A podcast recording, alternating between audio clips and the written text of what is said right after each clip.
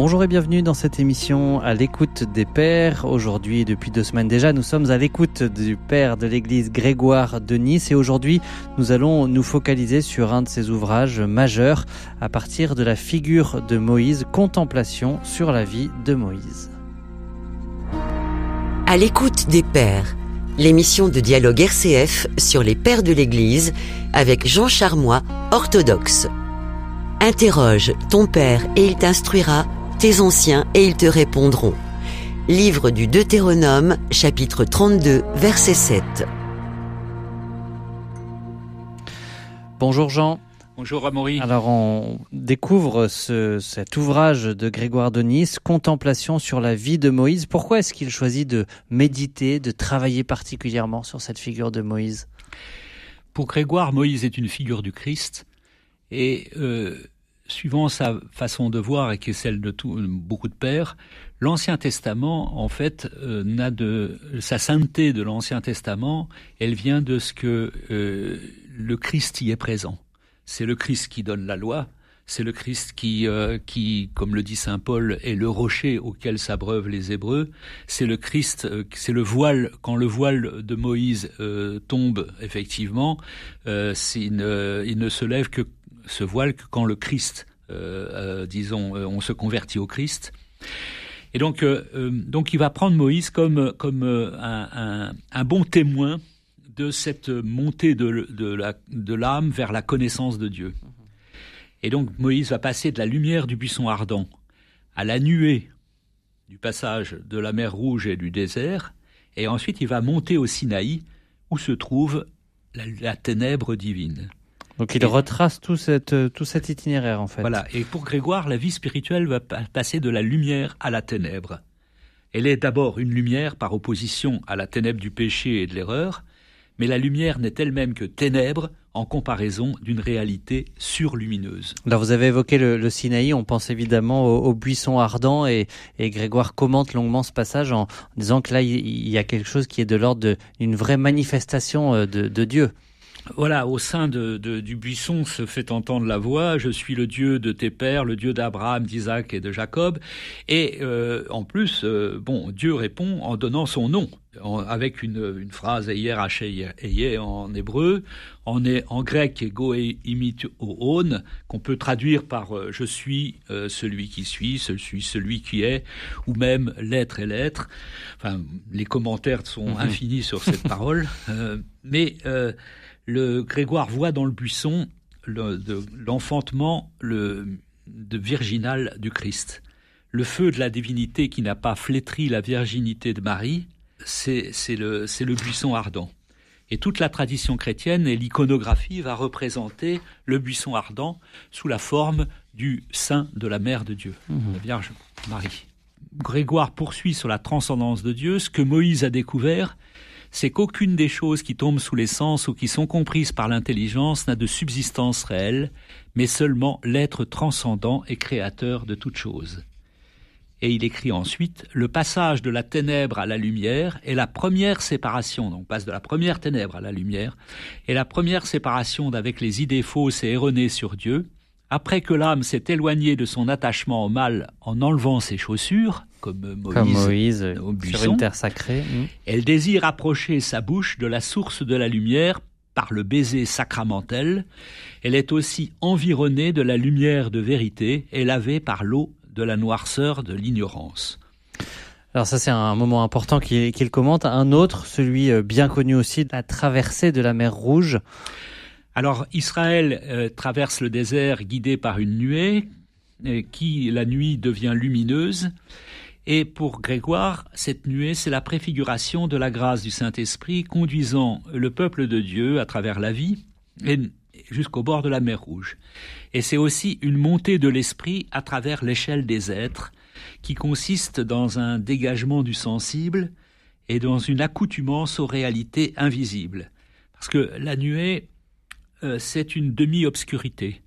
Donc on est là, on a quitté les ténèbres de l'ignorance pour se trouver dans un, un traversée du désert qui est notre vie, qui est à la fois clair-obscur. Et euh, cette traversée est aussi assimilée au baptême, euh, à la suite de Saint Paul.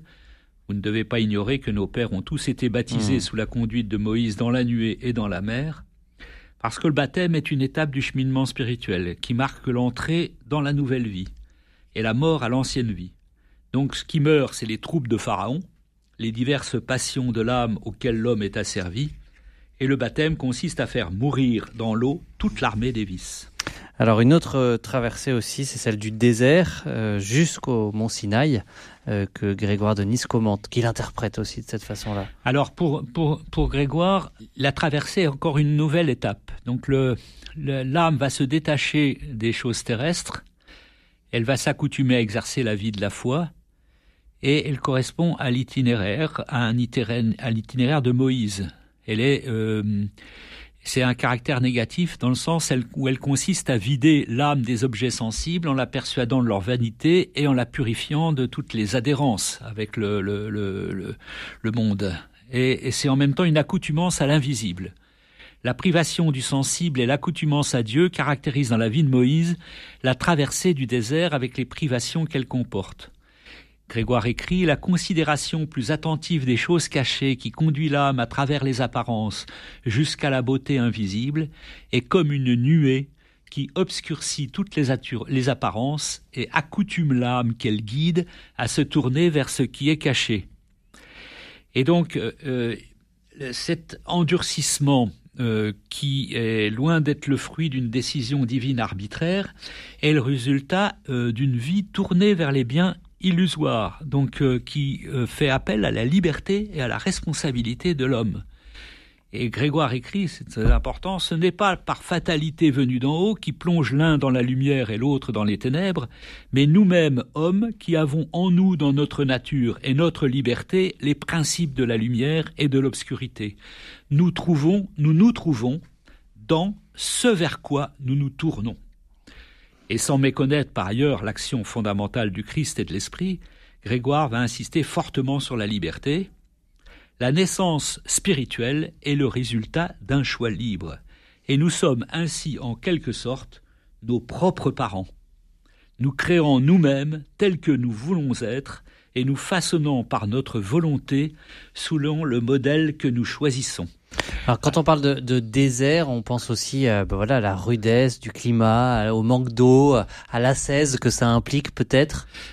Oui, alors tout à fait, c'est pas une cette vie dans le désert, c'est ce que je disais tout à l'heure, c'est la, traversée, euh, c'est notre vie en fait, c'est notre vie qui est en clair-obscur, dans laquelle euh, nous allons avoir à la fois à, sortir de, de, l'adhérence au, monde sensible pour aller vers la lumière et ensuite par la lumière vers la ténèbre divine. Alors euh, c'est, il faut une ascèse, donc il faut que l'âme se purifie. Mais ce n'est pas encore la connaissance par la foi. C'est la connaissance par la foi, elle va commencer avec la ténèbre. C'est une connaissance de Dieu par la contemplation du monde. Donc la, nuée, c'est la, phase de la contemplation du monde visible par laquelle on découvre Dieu, et c'est le symbolisme notamment de la trompe euh, que les Hébreux entendent devant le Sinaï, la signification de la trompe céleste peut s'interpréter de l'admirable admonie des cieux qui publie la sagesse dans l'univers et raconte la gloire de Dieu. Selon la parole, les cieux racontent la gloire de Dieu. Celui dont l'oreille du cœur est purifiée perçoit ce son, c'est-à-dire la contemplation de l'univers, d'où sort la connaissance de la puissance divine, et par là, il est conduit à pénétrer en esprit là où est Dieu, ce lieu est nommé ténèbres par l'Écriture, ce qui signifie que Dieu est inconnaissable et invisible. C'est ça qu'on appelle la ténèbre divine, parce qu'on pourrait dire justement quand on, on, on, connaît Dieu, on est dans la lumière, et là il y a ce terme de ténèbre divine. Alors c'est le, le, verset fondamental de l'Exode, chapitre 20, verset 21. Dieu se tient dans la ténèbre, voilà, et c'est là que Moïse le voit. Alors, que signifie Dieu se tient dans la ténèbre alors qu'il dissipe toutes les ténèbres par mmh. sa lumière Comment Moïse peut-il voir Dieu s'il se tient dans la ténèbre? Et Grégoire revient sur deux niveaux de, de, la, de rencontre avec Dieu et deux ténèbres. Toutes deux sont dues à, à notre ignorance. L'une qui est l'ignorance de la lumière de Dieu, l'autre qui est l'ignorance de, son, de sa nature profonde, de son essence. La première ignorance se dissipe par la jouissance de la lumière, la seconde ne se dissipe jamais. Car cette ignorance fondamentale est celle des Écritures, les Écritures sont dans l'ignorance, mais c'est une ignorance sublime. Elle est sublime parce qu'elle est le sommet de la connaissance, et elle est ignorance parce que le sommet de notre connaissance de Dieu est une non-connaissance. Et nous parvenons au paradoxe que voir Dieu en vérité, c'est ne pas le voir. Et Grégoire écrit, c'est en cela que consiste la vraie connaissance de celui que l'esprit cherche et sa vraie vision, dans le fait de ne pas voir, parce que celui qu'il cherche transcende toute connaissance, séparé de toutes parts par son incompréhensibilité, comme par une ténèbre. Et la plus haute connaissance de Dieu que nous pouvons avoir, c'est celle de son inconnaissabilité. Est-ce que c'est ça qui, du coup, enfin, il faut en même temps euh, reconnaître ça et en même temps, euh, finalement, l'âme tend naturellement à essayer de d'avancer toujours plus loin, de, de euh, voilà, dans cette connaissance de Dieu. Alors, c'est l'âme va aller dans un des désirs de plus en plus grands, au fur et à mesure que Dieu apparaît de plus en plus inconnaissable. Et on en parlera en, en plus en détail dans une prochaine émission.